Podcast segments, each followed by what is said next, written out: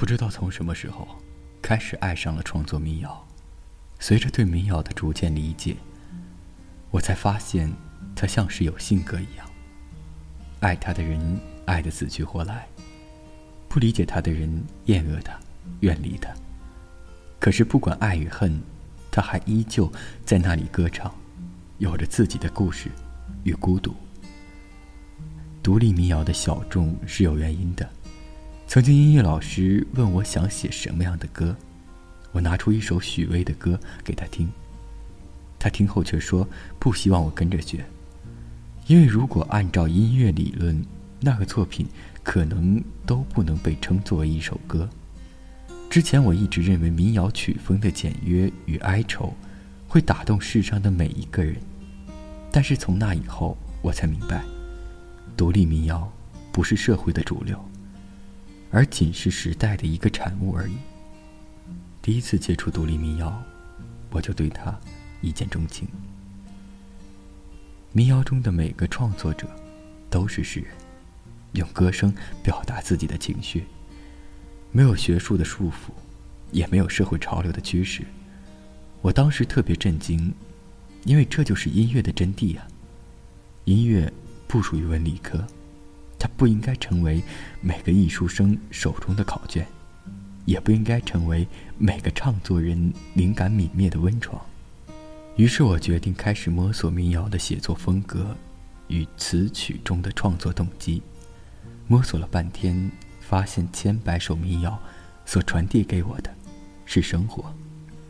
妈妈每次听到我喜欢的歌，都会觉得曲调懒懒散散。里面还夹杂着几句不可理喻的脏话。民谣作为近年来才被大众所熟知的音乐风格，被人们质疑和否认，的确情有可原。但是酷爱于独立民谣很久的我想说，民谣里有脏话，有偏执，有叛逆，有狂野，因为这个世界正是充满了这些元素，才变得更精彩。流行音乐的歌词。不一定只讲爱情的，还有抽烟喝酒、诗和远方。创作一首成功的民谣是一件非常难的事情。古今中外，不管是古典乐曲还是流行乐曲，都有它创作的固定公式。古典乐曲的每个和弦编配、转调、移调都有讲究，甚至细化到作曲结束都需要按中指式创作。流行歌曲，亚洲有五声音阶，西方有十二小节蓝调，还有爵士的固定调式。其他各种风格，也早就被前人所琢磨透彻。但唯有民谣创作，始于每个人的真心，没有公式可谈。世界上有名的乐器上千种，他却只凭一把吉他，创造感动。民谣的创作，大部分都源自于即兴。日出、日落、晴天、雨天，人都会根据外界的因素改变自己的心情，灵感就在情感转换之时迸发出来。我往往在每天下午夕阳渐晚的时候，心情低落，那时只要随便写几句歌词，都会飙眼泪。民谣是一剂麻药，可以让我忘掉所有悲伤的事情，为创作灵感而欣喜。为我还可以专注做一件很温暖的事情而欣喜。民谣是只有自己吃才知道效果的药。再悲痛，再甜美，都是只有自己才明白的故事。所以，当自己孤单悲伤的时候，记得唱一首民谣给自己，让我们每个人在自己的曲调中活得更加坚强。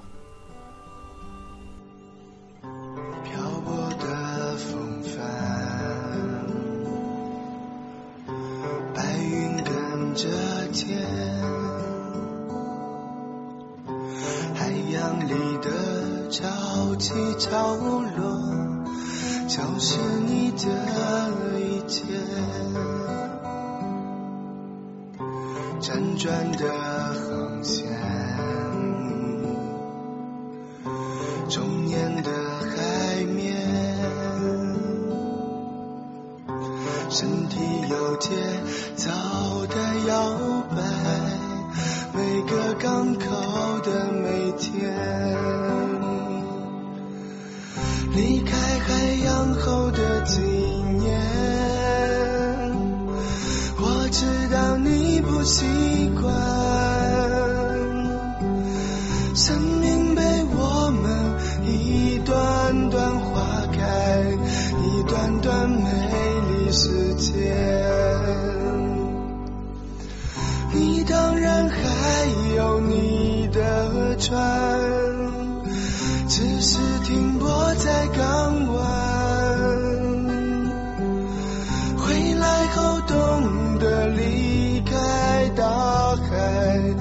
是一种勇敢。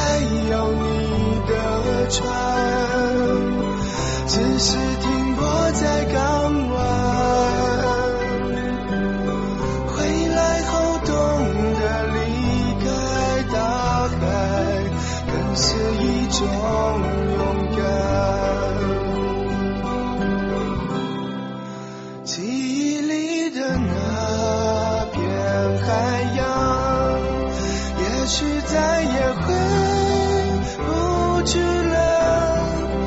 六十岁以后要如何看见更遥远的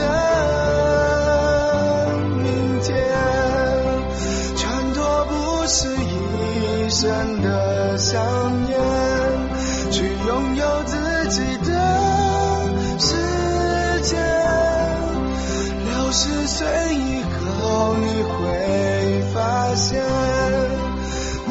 还是依然精彩。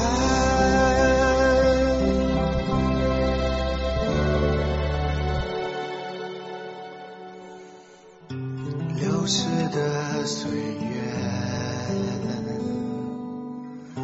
白云跟着天。